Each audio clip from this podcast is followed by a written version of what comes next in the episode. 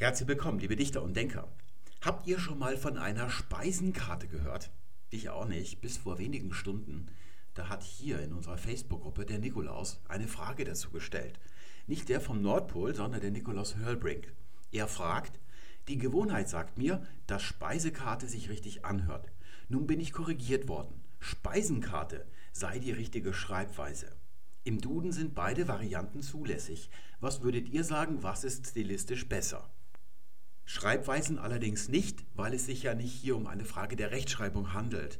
Ich hacke da immer gerne drauf rum, weil man das bei vielen Menschen sieht, dass sie das dann so zusammenwürfeln. Und da muss man schauen, dass man es trennt. Weil es ja bei der Rechtschreibung durchaus Vorschriften gibt, denen man richtig unterliegt als Vorschrift, wenn man von Staatswegen oder von Amtswegen schreibt, als Schüler, als Amtmann, als Amtfrau, als Lehrer oder so weiter. Wenn man dann also wirklich einer Vorschrift, und zwar vom Innenminister des Bundeslandes oder ein Bundesinnenminister, wenn man zum Beispiel Frau Schawan ist als Bundesministerin, muss die sich fügen, die muss so schreiben, wie das der Bundesinnenminister ihr vorschreibt. Aber wenn man jetzt Privatmann ist und einen Liebesbrief schreibt, auch wenn man ihn an die Frau Schawan richtet, dann kann man eigentlich so schreiben, wie man will, aber natürlich halten wir uns an so Gewohnheiten, damit die anderen Leute nicht irgendwie vom Kopf gestoßen werden. Das ist ja der Sinn eigentlich von einer normierten Rechtschreibung, dass man da nicht jedes Mal das dechiffrieren muss. Ja, bei einigen Leuten ist das so. Das finde ich auch in Ordnung, dass es da so einige Spielräume gibt. Aber man sollte als Bürger im 21. Jahrhundert wissen, wann es sich um Rechtschreibung handelt, wo es also gewisse Gepflogenheiten gibt, denen man sich unterwirft und wo es um Wortgebrauch, um Sprachgebrauch geht, da kann es natürlich nicht richtig und falsch geben. Vom System her vielleicht schon, wie zum Beispiel der Konjunktiv 1 nach als oder als ob zum Beispiel. Ja, das ist hirnrissig. Aus dem System heraus kann man sagen, es ist falsch. Aber sonst hier bei solchen Wörtern oder solchen Wortbildungen, da ist es ein bisschen anders. Also da sollte man immer aufpassen. Deswegen auch das Zweite. Im Duden sind beide Varianten zulässig. Wenn was nicht im Duden steht, dann heißt das nicht, dass es nicht zulässig wäre. Und auch sonst hat der Duden mit Zulässigkeit nichts zu tun. Das haben wir beim letzten Mal schon geklärt. Und wie beim letzten Mal haben wir genau dasselbe Phänomen wieder. Der Duden hat beide Varianten aufgeführt, obwohl niemand Speisenkarte sagt. Das ist eigentlich schon die Lösung unseres Falls. Das ist eine ganz besondere Bildung. Die ist zwar schon älter, die geht schon 200 Jahre fast zurück in die Geschichte. 1830 ist, glaube ich, der früheste Beleg, den ich gefunden habe. Aber es handelt sich um einen sehr selten in der gesprochenen Sprache völlig unüblichen oder im Allgemeindeutschen völlig unüblichen Ausdruck. Und das hat der Duden anscheinend wieder nicht kenntlich gemacht. Deswegen hat der Nikolaus diese Frage hier auch gestellt. Und dadurch, dass beide parallel aufgeführt werden, ist natürlich das Seltene oder das eigentlich Unübliche in der Sprache, das wandert dann in der Häufigkeit wieder nach oben und dann gibt es hier anscheinend sogar Leute, die andere belehren, dass es Speisenkarte heißen müsste, obwohl die mit Sicherheit genau wissen, dass das niemand sagt. Also da muss man schon irgendwie einen besonderen Kurzschluss in der Birne haben, dass man dann sich jeden einzelnen von den 100 Millionen Deutschsprechern persönlich vorknöpft und denen darauf hinweist, dass es Speisenkarte heißt. Das ist dann allerdings eine Lebensaufgabe. Wenn man damit nämlich fertig ist, dann muss man den Leuten auch noch eintrichtern, dass es nicht Versteckspiel, sondern Versteckespiel heißt. Weil schon Versteckspiel macht ja nur Spaß, wenn es mehrere Verstecke gibt.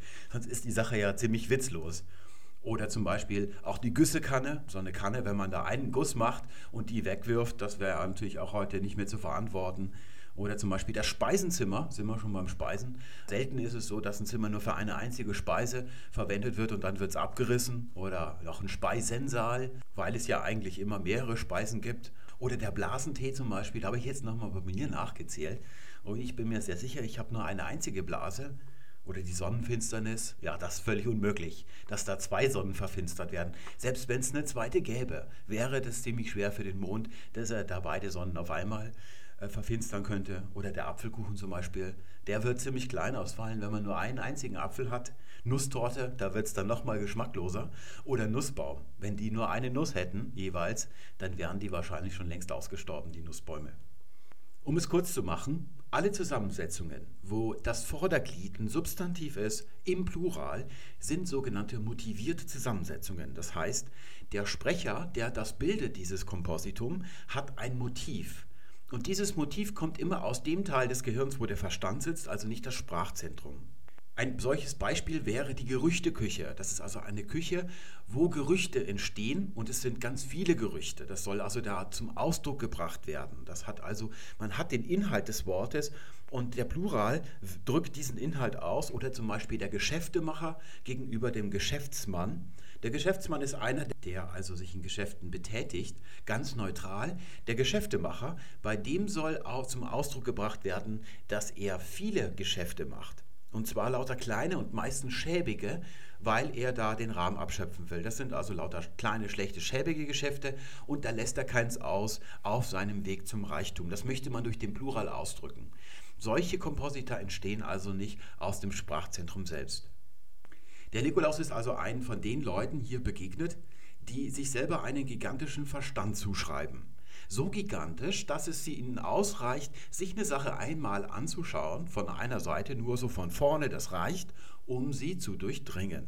Und wenn sich ihnen diese Sache dann nicht erschließt, wenn sie sie also nicht für das halten, was sie sich selbst einreden, als Logik, die denken von sich selbst, sie würden logisch denken, dann halten sie die Sache für unlogisch, aber sich selbst irgendwie mal in Frage zu stellen, auf diese Idee kommen sie nicht. Ja, sie schreiben sich dann selber so ein bisschen immer so den Naturwissenschaften zu. Unter Betriebswirtschaftlern gibt es auch solche Typen, die dann sagen, dass das Unwetter ist ja kein Nichtwetter zum Beispiel. Oder wir hatten die Stundenkilometer, gibt es einen Blog-Eintrag bei uns. Da kommen sie auf folgenden irrwitzigen Gedanken. In der Mathematik, wenn da AB steht, dann bedeutet es ja mal A mal B. Man kann auch ein Pünktchen dazwischen setzen oder ein Kreuz, aber die Konvention ist, dass wenn A und B unmittelbar beieinander stehen, dann ist es das Produkt aus A und B. Und jetzt übertragen Sie das auf die Sprache und schauen sich das Wort Stundenkilometer an und kommen dann auf eine Ähnlichkeit. Da steht ja auch Stunden und dann kommt Kilometer. Genau wie A, B. Und jetzt kommen Sie mit folgendem Einwand, es sind ja Kilometer pro Stunde und nicht Kilometer mal Stunde. Und das halten Sie dann also für falsch. Die Leute, die Stundenkilometer sagen, halten Sie für Idioten und sich selbst für große Logiker und Physiker. Allerdings ist es in der Physik ja üblich, eine Sache zu testen. Es gibt dort eine Methodik, eine wissenschaftliche Methodologie, wie man da irgendwelche Sachen erforscht. Und da gehört natürlich dazu, dass man wenigstens mal ein zweites Kompositum heranziehen würde, um es zu testen, ob das wirklich falsifizierbar ist, dass es ein Produkt darstellt. Und da haben wir damals den, Son den Sonnentag genommen, also Sonnentage und gesehen, dass Sonnentage nicht das Produkt aus Sonnen mal Tage sind, sondern die Tage, an denen die Sonne scheint, also den Quotienten darstellt. Und genauso ist es natürlich auch bei den Stundenkilometern. Das ist ja ein Determinativkompositum, das heißt, es sind Kilometer pro Stunde, bedeutet dieses Kompositum. Dass die Konvention anders ist in der Sprache bei der Bildung von Zusammensetzungen als in der Mathematik, wenn man da solche Produkte schreibt, das ist nun wirklich nicht das Problem der Sprache. Das ist ja schon gemacht worden, als die Mathematik ja noch nicht mal erfunden worden ist. Also viel länger eigentlich schon, als es die Mathematik gibt. Selbst, selbst wenn man die frühesten Anfänge, die wir kennen historisch, wenn man die heranzieht, ist das mit den Stundenkilometern noch viel, viel älter. Aber das brauche ich euch eigentlich alles gar nicht zu erzählen, weil wir ja eigentlich in jeder Folge darauf kommen, dass die Logik der Sprache durchaus da ist. Das ist also nicht willkürlich, sonst würde die Sprache gar nicht funktionieren als Verständigungsmittel zwischen Menschen. Aber die Logik ist natürlich eine andere, als der Augenschein einen vielleicht glauben macht. Und bei Leuten, die eben nur sich mit dem Augenschein begnügen, für die ist es dann eben ein Problem. Hier können wir uns schon mal anschauen, was die ersten Mitglieder aus der Facebook-Gruppe, was die dazu zu sagen haben. Da haben wir den Flo, der sagt, ob nun richtig oder falsch, sagen überhaupt mehr als 0,1 Prozent der Menschen im deutschen Sprachraum Speisenkarte. Ich kann zur sachlichen Diskussion zwar nichts beitragen, doch anscheinend schon, denn das ist genau die Sache aber weiß aber, dass ich unabhängig vom Ergebnis dieser Diskussion bei Speisekarte bleiben werde. Ja, alle sagen Speisekarte, niemand sagt Speisenkarte. Das ist motiviert und man findet auch in den Belegen, es gibt schon Belege dafür, für die Speisenkarte, aber die sind dann eben so im kulinarischen Umfeld angesiedelt. Inzwischen hat auch der Nikolaus angekündigt, dass er hier in dieser Sache in den Widerstand gehen wird, also weiterhin auch Speisekarte sagen wird. Und dann haben wir noch den Chris, der sagt, im allgemeinen Sprachgebrauch hat sich das Wort Speisekarte durchgesetzt, da die überwiegende Zahl der Deutschsprecher die Wortbildung so verwendet, ist sie mit Einschränkung auch die bessere Variante. Primat der gesprochenen Sprache. Sauber aufgepasst, gibt es ein Fleißbillett hier von mir offiziell verliehen von Bellettre. Das ist schon richtig, genau. Wenn dann also einer sagt, dass alle anderen falsch liegen, weil er da mit irgendeiner logischen Überlegung kommt, dann ist das also immer falsch. Es gibt diesen Primat der gesprochenen Sprache, die können nicht alle falsch liegen, die Leute. Falsch ist allerdings, dass sich die Speisekarte durchgesetzt hätte. Das liest man auch bei Wikipedia und das ist immer das Problem, wenn man eine Sache nicht wirklich genau weiß oder also wenn man nur so in etwa etwas schätzt, daraus zum Beispiel, dass beim Duden beides aufgeführt ist. Das macht der Duden wahrscheinlich schon seit langem, denn die Belege für die Speisenkarte reichen fast 200 Jahre zurück. Wenn man das jetzt so paraphrasiert mit Durchsätzen, also so ausschmückt, das sollte man immer lassen, weil dadurch entstehen Irrtümer, die mittlerweile ja die Weltliteratur ausfüllen. Also alles, was wir so im Internet und in Büchereien haben, ist gefüllt mit solchen Ausschmückungen, die die Sache dann falsch werden lassen. Das sollte man lieber bleiben lassen. Durchsetzen impliziert ja, dass beide Varianten mit den gleichen Chancen gestartet sind, sagen wir mal Anfang des 19. Jahrhunderts. Es gibt Hinweise darauf, dass es sich um eine Entlehnung handelt, die eingedeutscht worden ist. Es gab im Französischen das Menü, das man dann wohl nicht sagen wollte. Die Karte kommt mit Sicherheit auch aus dem Französischen, also à la carte Essen zum Beispiel kennen wir ja. Üblich ist gerade am Anfang noch der Ausdruck Speisezettel oder Speiszettel im Süddeutschen eher. Und wir finden einen Hinweis darauf, dass es sich um eine motivierte Bildung handelt, also eine Kopfgeburt, die kaum angewandt worden ist darin, dass wir bei Gustav Wustmann in den Sprachdummheiten zum Ende des 19. Jahrhunderts verfasst, schon ein eigenes Kapitel zu dieser Frage finden, wo er darauf eingeht, dass hier eine Dummheit dahinter steckt, hinter der Speisenkarte und erklärt, worin diese Dummheit besteht. Und sie ist ganz schnell erklärt. Die Speisekarte ist nicht nach der Speise benannt, sondern nach dem Speisen. Also das Verbum ist hier drinnen. Das ist also die Karte, die man beim Speisen verwendet und nicht die Karte, wo all die Speisen aufgeführt würden. Das ist so ähnlich wie beim Wendepunkt. Es gibt ein Substantiv, die Wende, und es gibt das Verbum wenden.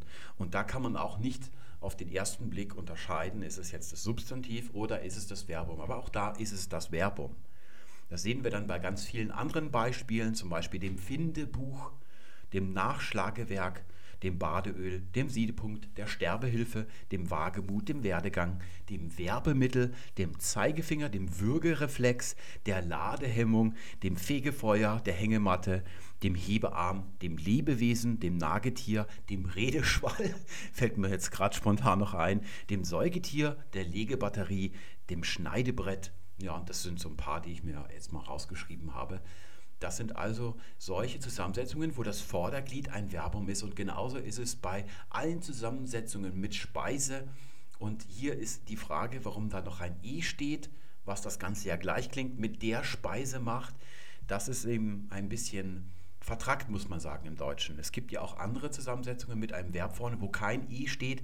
Das wäre zum Beispiel die Spinzucht, das Stinktier, der Webstuhl, das Zündholz, der Schre die Schreibfeder, der Klebstoff, der Schindluder, der Schmelztiegel und der Saugnapf. Das E bleibt tendenziell dort erhalten, wo das Vorderglied auf einen stimmhaften Konsonanten endet. Der, wenn das E wegfällt, ja dann am Ende von dieser Einheit steht, von diesem Lexem vom Vorderglied und dann stimmlos würde. Es gibt also diese Auslautverhärtung. Aus dem Speisezettel den, der Speiszettel werden. Und bei Blasebalg zum Beispiel ein Wort, das es schon im Mittelalter gibt, und zwar als Blasebalg als auch als Blasbalg. Da hat man eben das Problem, wenn das S stimmhaft ist, dass man da das E dran lässt. Da haben wir also hier das Blaseloch auch noch.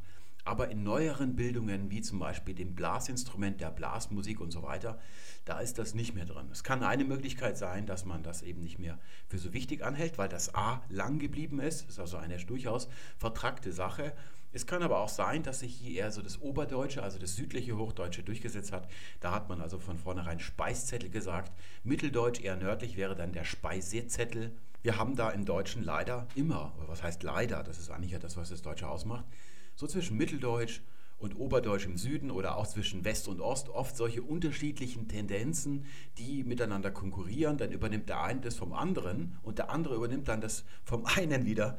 Das sind also ganz lustige Phänomene, die da immer wieder auftauchen. Es reicht eigentlich, wenn ich das so vage hier schildere, damit wir sehen, dass hier offensichtlich phonologische Strukturen am Werk sind, weil man ja gerne bei solchen Zusammensetzungen auf die Logik fällt. Und zwar deshalb, weil die Fugenelemente, die wir benutzen, entweder ist es nichts, es steht nicht zwischen dem Vorderglied und dem Hauptelement, es kann ein S dazwischen stehen oder ein N, wie zum Beispiel bei der Sonnenfinsternis. Wenn ein N steht, ist das immer ein alter Genitiv und niemals ein Plural, da ich ja gesagt habe, alle Plurale sind motiviert, kommen also aus dem außersprachlichen Teil des Gehirns. Und diese Fugenelemente sind alle aus Kasusendungen entstanden, aber das Problem ist, dass es eben nicht mehr so ist, wie zum Beispiel die Hochzeitsfeier, das heißt ja der Hochzeit im Genitiv, aber dennoch Hochzeitsfeier. Die weiblichen Substantive haben da gar kein S im Genitiv. Da muss man also aufpassen. Tatsächlich sind auch ganz häufig, wo das S steht und man denkt, da müsste irgendwas Genitivisches am Werk sein, manchmal auch, dass ein Genitivus Objektivus am Werk ist, zum Beispiel ein Geschäft führen und dann der Geschäftsführer, das Führen des Geschäfts, sagt man ja.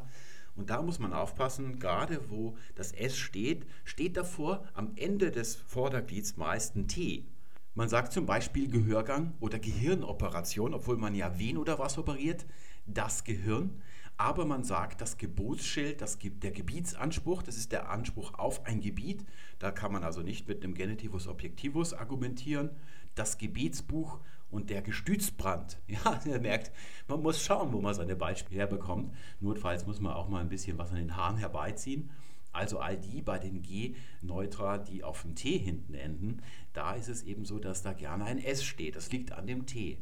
Was ich also sagen möchte, ist, dass die Logik, die man da augenscheinlich sieht, die da am Werk ist, dass da auch eine andere noch mit am Werk ist. Und da muss man eben ein bisschen aufpassen. Wir sagen zum Beispiel Gesichtserkennung, aber Gewässeranalyse, ohne S wiederum, obwohl es des Gewässers heißt im Genitiv. Hier sehen wir es nochmal im Überblick. Wir haben das Speisezimmer, genau dasselbe wie bei der Speisekarte, Esszimmer, oder das Schlafzimmer, das kommt nicht von dem Schlaf, dem Substantiv, sondern vom Schlafen, weil auch das Wohnzimmer, es gibt ja nicht der, die das wohnen und auch nicht der, die das abstellt. Und es gibt ein Lesezimmer, hier haben wir wieder das E drin, damit es nicht Leszimmer mit einem stimmlosen S heißt. Und dann haben wir noch das Badezimmer. Bei DG und so, da haben wir häufig auch das, das E erhalten, das ist nicht rausgekürzt. Bei der Speisekarte wird einem nicht nur zum Verhängnis, dass es ein Substantiv, die Speise gibt, die dann genau gleich klingt wie die Vorsilbe Speise, sondern auch noch die Getränkekarte. Weiß Gott, wann die erfunden worden ist, das weiß ich nicht. Und da kann man jetzt eben auch auf den Eindruck verfallen, dass man hier einen Sommelier oder einen Barkeeper sich vorstellt, der das jetzt gerade erfindet und sich sagt, auf meiner Karte stehen ja mehrere Getränke drauf, nicht nur ein einziges Getränk, deswegen nenne ich es die Getränkekarte. Jetzt gibt es natürlich auch eine Weinkarte und keine Weinekarte. Das wäre dann ein Wink mit dem Zaunpfahl, aber wer ohnehin schon Augenschein mit Logik verwechselt, der nimmt solche Indizien meist nicht wahr. Deswegen lassen wir mal die Weinkarte weg und schauen uns nur die Getränkekarte an. Tatsächlich ist dieses hier keine motivierte Bildung. Es ist also keine Pluralendung dieses E, sondern ein Bindeelement, ein Fugenelement eigentlich ganz einfach, das überall auftritt, wo vorne im Vorderglied Getränk steht. Schauen wir uns mal an, was das hier überhaupt ist, das Getränk. Das ist ein Wort, das so im Hochmittelalter entsteht und langsam aber sicher den Trank ersetzt. Allerdings nicht leicht, es ist allmählich, denn dieses Wort ist nicht vom Trank abgeleitet, sondern vom Tränken. Schauen wir uns mal an, wie die aussehen, diese Wörter. Wir haben also vorne ein Je, das ist im Althochdeutschen noch Gi, das ist die Perfektivierungssilbe. Das kennen wir schon. Da ist also vorher etwas nicht da und dann ist es da. Das macht diese Vorsilbe und hinten wird ein I angehängt, das heute als E erscheint in einigen der Zusammensetzungen, nicht in allen. Wir haben zum Beispiel das Gespür und nicht das Gespüre, aber bei anderen ist es dann wiederum da. Wie zum Beispiel beim Getöse sagt man nicht Getös. Und dieses I führt jetzt zum Umlaut, wenn der Vokal in der Wurzel, hier haben wir also ein Beispiel, wo das vorher schon Ä war, aber normalerweise ist es so, wie bei der Wolke, die zum Gewölk wird, oder beim Wurm, der zum Gewürm wird, oder beim Stern, der zum Gestirn wird, dass dieses I zum Umlaut führt, also den hinteren Vokal nach vorne zieht, also assimiliert an dieses I. Deswegen haben wir da sehr häufig den Umlaut. Bei neueren dann wiederum nicht. Das G ist ein sprachliches Zeichen. Von den Satzzeichen wissen wir ja schon, das sind ja auch Zeichen, die haben immer nur eine Funktion und so ist es bei den Sprachzeichen auch. Und wir wissen, dass es bei G Perfektivierung ist. Das ist die Funktion. Es kann nur eine einzige Funktion geben. Und da haben wir im Tutorial über die Perfektbildung oder den Perfektgebrauch da haben wir das eben rausgefunden. Vorher ist etwas nicht da und dann ist etwas da. Bei den Verben ist es recht einfach. Wir haben stehen und dann haben wir gestehen. Das bedeutet dann vom Sitzen aufstehen oder gesitzen. Vorher steht man und dann sitzt man plötzlich. Und so ist es auch bei den Partizipien. Gestanden zum Beispiel hat sich es dann eingebürgert. Aber auch bei den Substantiven und bei den Adjektiven, wo das manchmal vorkommt. Oder bei den Verben, wo es im Infinitiv schon so ist. Gedenken zum Beispiel. Das bedeutet eigentlich, dass man vorher nicht an etwas denkt und dann denkt man an etwas. Deswegen haben wir heute noch den Gedenktag. Aber früher hat man das sehr häufig genommen, dort, wo wir heute mir fällt etwas ein benutzen. Das sagt zum Beispiel Meister Eckhart, hatten wir, glaube ich, damals. Ich gedachte eines auf dem Wege. Er ist losgegangen, haben wir gesagt, zum Zigarettenautomaten und da fiel ihm etwas ein. Und dann sagt er, das ist also lange bis weit in die Neuzeit üblich, gedachte wo wir heute sagen, da fiel mir etwas ein, da kam mir ein Gedanke, so würden wir das heute ausdrücken. Und auch bei den Substantiven ist es so.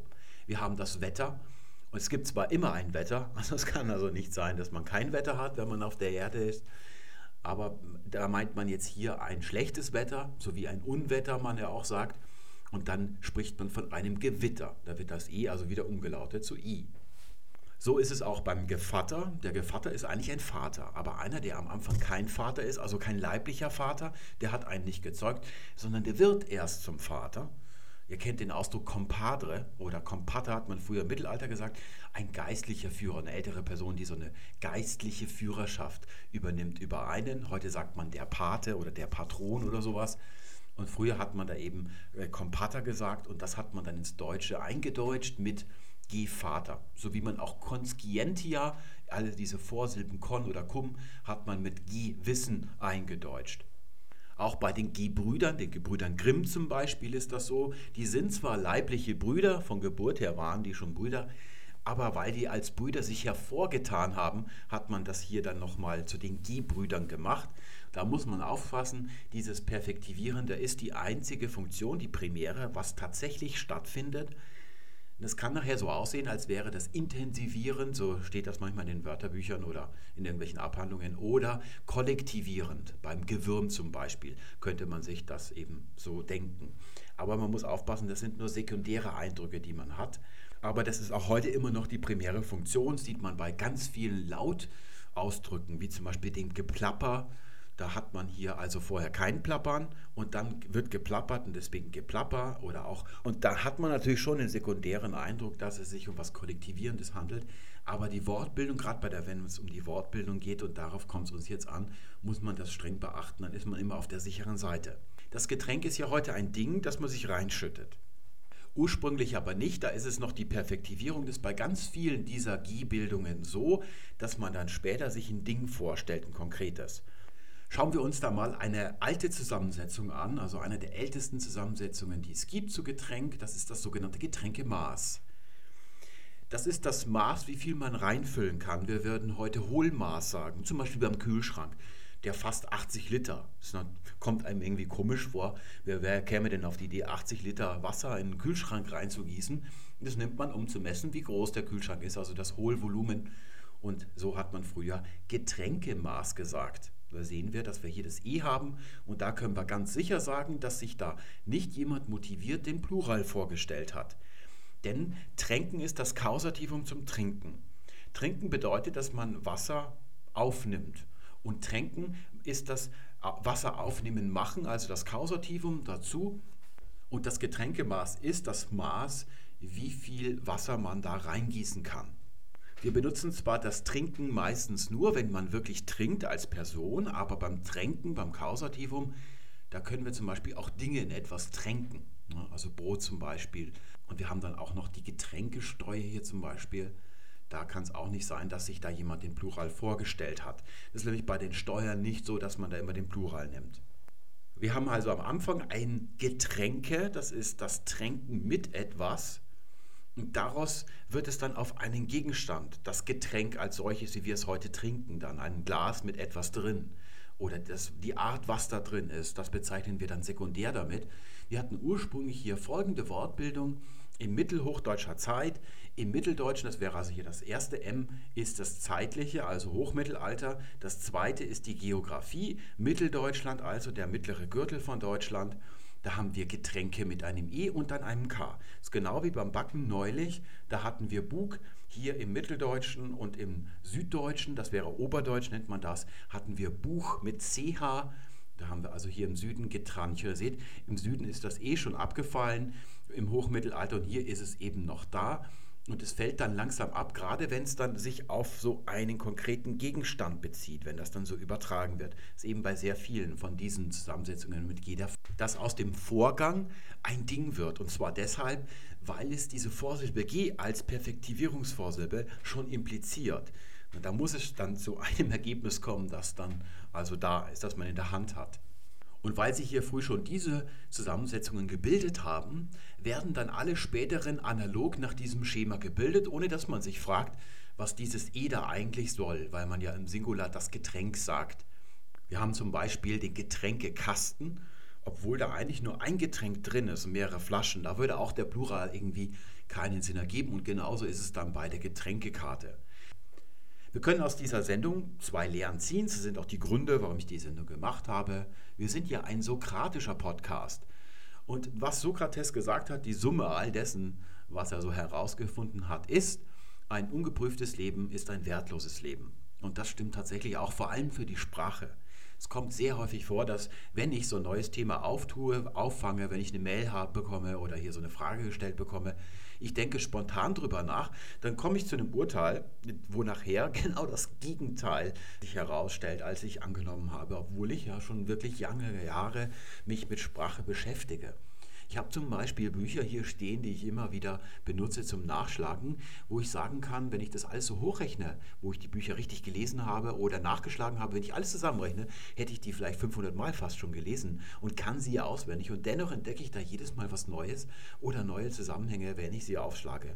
Und es wird bis zum Ende meines Lebens auch so bleiben.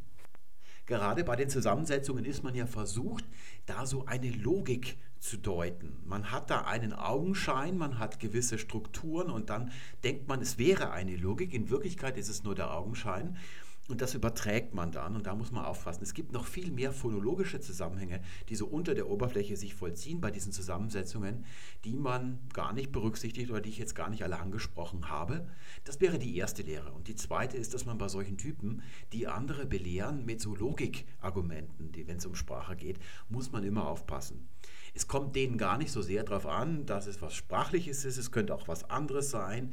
Es sind einfach Maniker, wie ich die immer nenne. Ich bekomme da E-Mails. Was meinen Sie eigentlich, wenn Sie Maniker sagen? Ja, es sind Leute, die Grenzen überschreiten, die man nicht überschreiten sollte, und zwar solche, die man als Nötigung bezeichnen könnte. Denen kommt es nur darauf an, irgendwie Macht auszuüben. Die sagen dann so Sachen wie Umkosten, was soll das denn bitte sein? Entweder sind es Kosten oder sind keine Kosten weil sie auch nicht daran interessiert sind, die, das Wesen der Vorsilbe un zu ergründen, sondern es geht denen nur darum, andere Leute irgendwie von der Seite blöd anzumachen und dann irgendwie Macht auszuüben. Das meine ich mit Manika.